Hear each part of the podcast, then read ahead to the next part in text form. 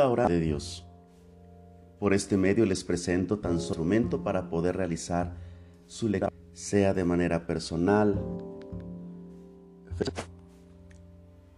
20 de junio del 2020, festividad, domingo 12 del tiempo ordinario.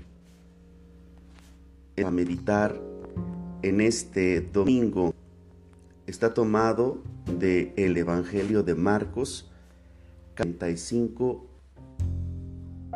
Paso número 1 Lectura del Evangelio según San Marcos. Un día al atardecer Jesús dijo a sus discípulos, Vamos a la otra orilla del lago. Entonces los discípulos despidieron a la gente y condujeron a Jesús en la misma barca en que estaba. Iban además otras barcas. De pronto se desató un fuerte viento y las llevaban con la barca y la iban llenando de agua. Jesús dormía en la Maestro, ¿no te importa que nos hundamos? Se despertó, reprendió el viento y dijo al mar, Cállate, enmudece.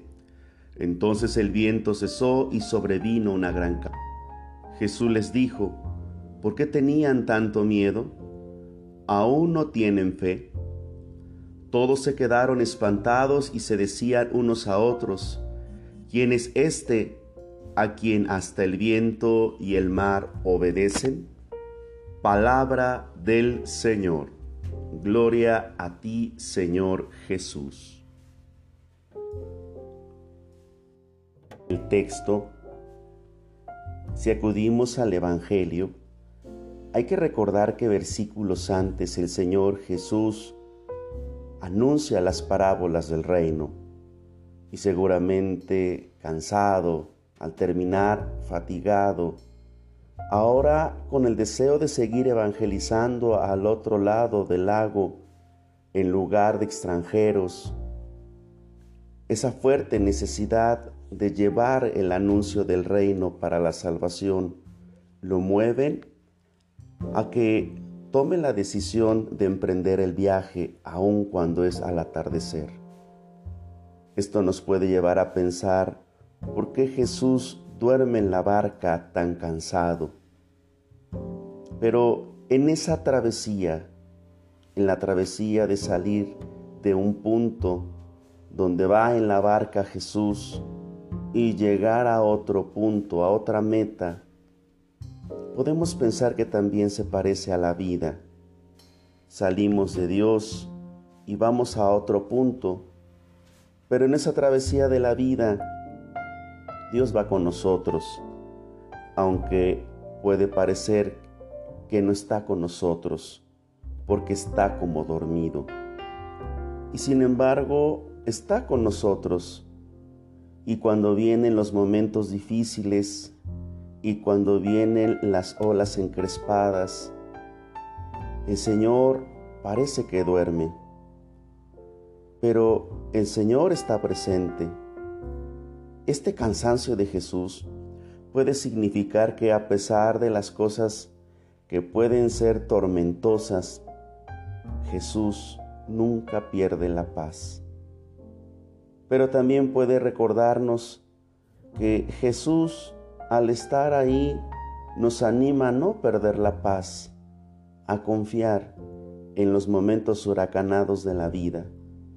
Y aunque el mar puede representar también el poder del mal que atenta contra nuestra barca, contra nuestra vida, cuando está Jesús, a pesar de que el agua quiera entrar y hundir nuestra barca, esto no va a suceder porque el Señor está con nosotros.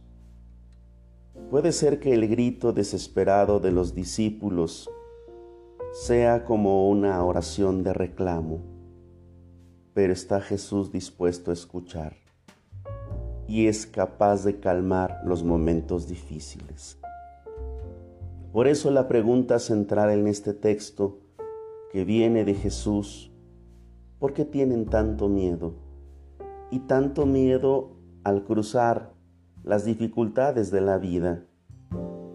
Tanto miedo que a veces nos da circunstancias que sentimos que nos ahogan, ¿acaso no tienen fe? Parece ser que la fe es esta confianza, este abandono que refleja Jesús dormido, esta paz que no se pierde. Confiados pues en las manos del Señor, vamos a tratar de abandonarnos también en Él y dejar que Él mismo, sabiendo que está en la barca de nuestra vida, nos lleve a buen término al puerto de la vida eterna. Paso número 2, meditación. ¿Qué me dice el texto? Realmente confío en el Señor. Mi confianza es de tal paz que no se pierde incluso en los momentos complicados de la vida. Estoy consciente de que Jesús sigue estando arriba de la barca de mi vida. Él la sostiene aunque parece que no está conmigo. Pensemos también un poco en el campo de la evangelización. Tengo deseos de llevar a Cristo, de llevar el mensaje de la salvación, aun cuando me siento cansado.